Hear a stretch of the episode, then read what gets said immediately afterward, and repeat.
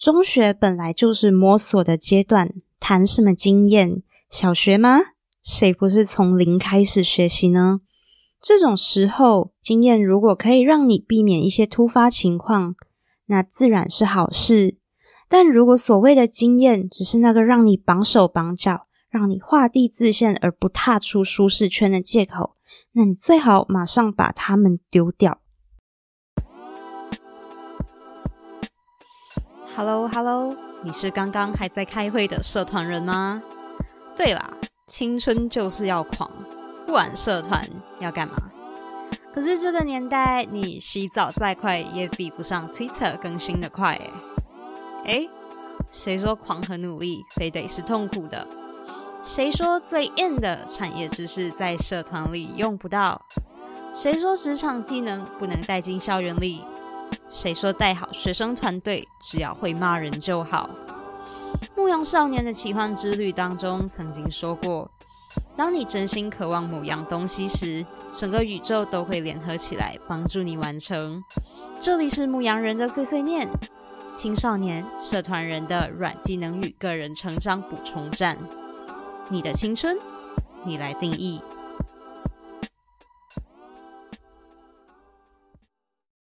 Hello，大家好，欢迎回到牧羊人的碎碎念，我是李安。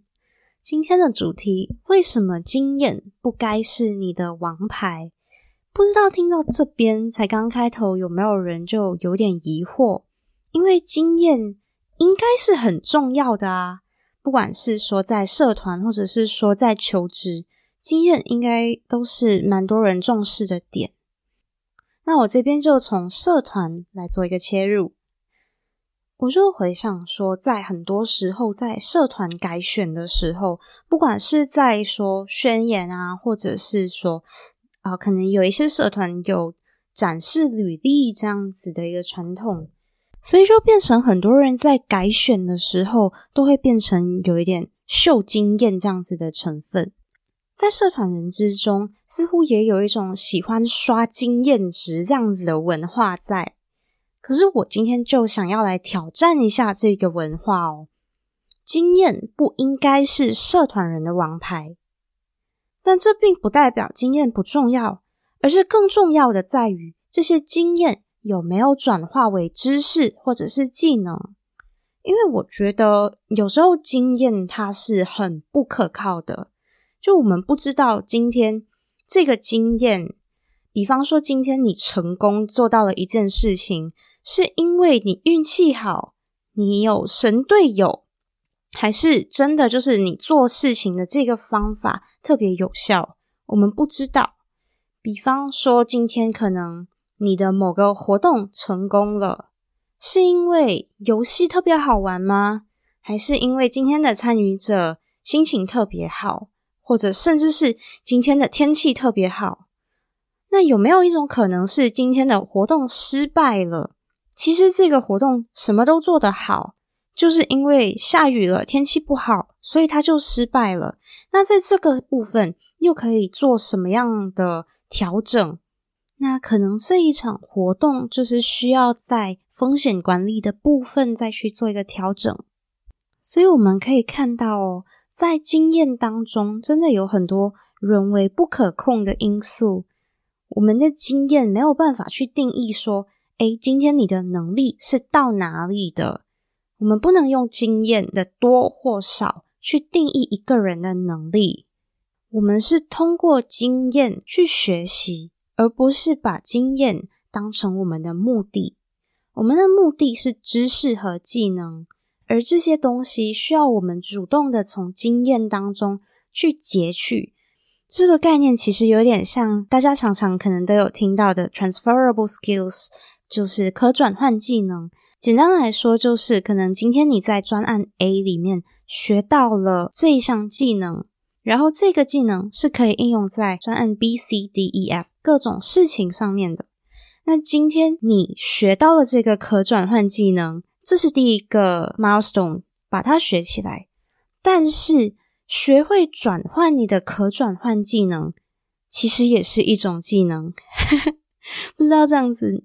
能不能理解？有一点拗口，但是，当你真正可以把你的可转换技能转换到其他的领域、其他的工作的时候，你才算真正的掌握了你的这个可转换技能。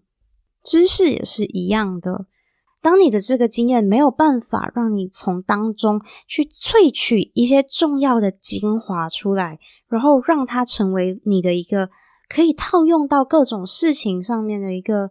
像是核心观念或者是一套核心的逻辑的时候，那你可能并没有从这个经验得到它最重要的东西，或许就需要再反复的去思考、去反思这个经验当中，你到底学到了什么东西，你还欠缺什么东西，或者是你拥有着什么样的优势。那你是否可能需要再去多读几本书、多上几堂课，去补足这个不足的部分，让它真正的成为一个非常稳固的 skill set？那这样子比起单纯的只是在那边刷经验，其实是有效的多。那你也可以真正的从当中得到一些你可以一直使用下去的东西，有点类似效益最大化的概念。再来就是，其实我觉得在青少年、中学时期，甚至是大学时期的时候，谈经验有时候是一件很莫名其妙的事情。坦白说，当一个人很年轻的时候，到底为什么要去跟人家比经验呢？没有什么好拼的。你跟人家的差距，如果一样都是学生的话，最多不就是差个一两年？你再多也不会超过一个四五年的差距，所以根本就没有一个比对的必要。而且你有很多个一两年 可以让你慢慢的去学，所以在中学时期其实没有什么好比的。其实这一件事情我也遗忘了很久，直到我最近，我就突然想起我在中学刚毕业的时候写的一篇文章，我就跑回去看，然后当中有一段。真的，真的，现在看回去，我觉得很震撼。我当时候是这样子写的：中学本来就是摸索的阶段，谈什么经验？小学吗？谁不是从零开始学习呢？这种时候，经验如果可以让你避免一些突发情况，那自然是好事。但如果所谓的经验只是那个让你绑手绑脚、让你画地自限而不踏出舒适圈的借口，那你最好马上把它们丢掉。其实真的还蛮可爱的。稍微想一下，一个人在可能大学毕业、刚出社会求职的时候，基本上不会有人去说：“哦，我小学的时候当过班长，所以我有领导技能。”这样子的事情了吧？所以是要跟人家拼什么呢？大家如果都可以说是从零开始，那应该在这个时期多去摸索。而不是因为觉得自己诶可能没有一些经验去 back up，然后就不去做一些事情。所以从这个大家其实不管怎样都是一个从零开始的状态来说，我会觉得，当你还在校园这个可以说是相对安全的 bubble 里面，其实更应该去在这个时候多去尝试不一样的可能性。因为觉得自己的经验可能不如别人多而退缩，其实是还蛮可惜的一件事情。因为就是这个时期，如果你的经验真的不如别人多的话，就更应该在这个时期去累积，因为真的相对安全，而且在资源的取得上面，其实也更加的容易。而且真的在这个时期，不要去拿经验来跟人家比。这个时候跟人家拼经验，其实真的还蛮费的。就除了前面讲到那个差距，其实并不大。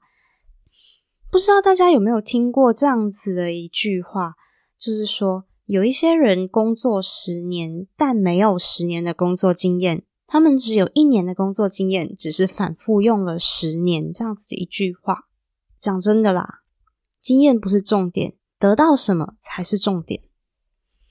所以我会说呢，在中学时期，一个人的强项、弱点还有学习能力这三点的影响力，绝对是比经验来的更大的。所以，我们到底应该要如何做到？诶，怎么把经验转换成可转换技能或者是知识呢？首先，当然就是前面有提到的反思，去思考在这个经验当中，成功的原因是什么，失败的原因是什么，当中一定有一些部分是可以萃取出来，然后去分析、去反思，然后它会变成一个，诶，像是一个思考的逻辑一样，帮助你。未来可以一直去参考，当然，这个参考并不是说今天我办活动，可能今天诶我这个流程这样子跑是特别顺利，所以以后都按这个 format 去办活动，而是从当中找到一个精髓。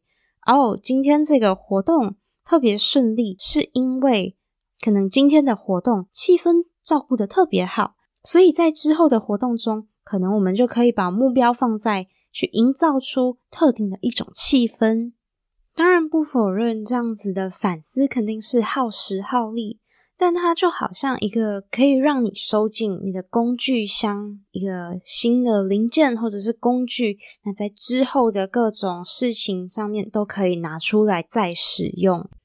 那第二点呢，就是学习的部分了。不知道这边的朋朋们有没有学一些像是才艺啊、艺术之类的东西？有一些人呢，他们可能在达到了一定的 level，可能碰到了某一个天花板的时候，他们就会脱离才艺班的框框，然后他们就可能会去找一些名师啊，或者是在有机会的时候去参与一些短期的大师班。那这一些进阶的精进，其实是可以开拓我们的视野。当然，每个人还是要逐步一点一点的学习。就好像说，如果今天你真的是初学者，你就算去找大师练基础音阶，其实也没有用，肯定都是要慢慢的走。可是开拓视野真的是非常重要的一件事情。比方说。今天你是一个十三四岁的人，然后你一直跟十五六岁的人学习，那你到最后你的 level 也就是在十五六岁，你的天花板就是十五六岁应有的知识，并不是说我们一定要去把自己逼到紧，可是，在有机会的时候，其实可以试试看，去接触一些更远、更深的知识。去试试看自己的天花板到底在哪里，甚至有时候这也是一个探索自己的兴趣、自己未来的方向的一个好方法。去看看专业人士在做什么，去看看业界是怎么经营、怎么生存。那或许你也可以从中找到一些对你现在的生活有用的部分。当然，到最后还是要多说一次，经验还是很重要，并不是说它不重要。因为理论知识到底它还是要跟务实经验结合才是真正有用，但是经验它不应该是王牌，它也不是我们最重要的目标。我们要得到的不是经验，而是通过经验得到技能或者是知识。它不是王牌，而是王牌背后的 support。或许今天你可以做的事情就是。把自己所拥有的经验全部都写下来，逐一进行反思，看看自己从中得到了什么，或者是可以再去补充一些什么。学习的管道有很多，看书、上课、读文章，真的有各种各样的平台让我们去学习。如果你和我一样，有时候比较喜欢碎片化学习。就生活上有时候已经很忙了嘛，又要念书又要混社团，那这边就要安利一下我的电子报，在前几期也有提到过的，我每两个星期就会发送一封 email 给我的电子报订户们，那当中的内容呢，都是大概在三到五分钟里面就可以读完的，关于社团经营或者是个人成长的内容。如果你有兴趣，或者是想看看之前的期数，都可以在这一期的节目简介，或者是在我的 Instagram shapes dot murmur dot podcast 上面找到链接哦。诶，不小心就置入了，好自然哦。那这一期的分享就到这边啦。如果你有什么想要分享的啊，或者是诶，可能你在通过反思或者是学习有什么新发现的话，也欢迎你通过 Instagram DM 或者是 email 跟我分享哦。那我们就下一期再见啦，拜拜。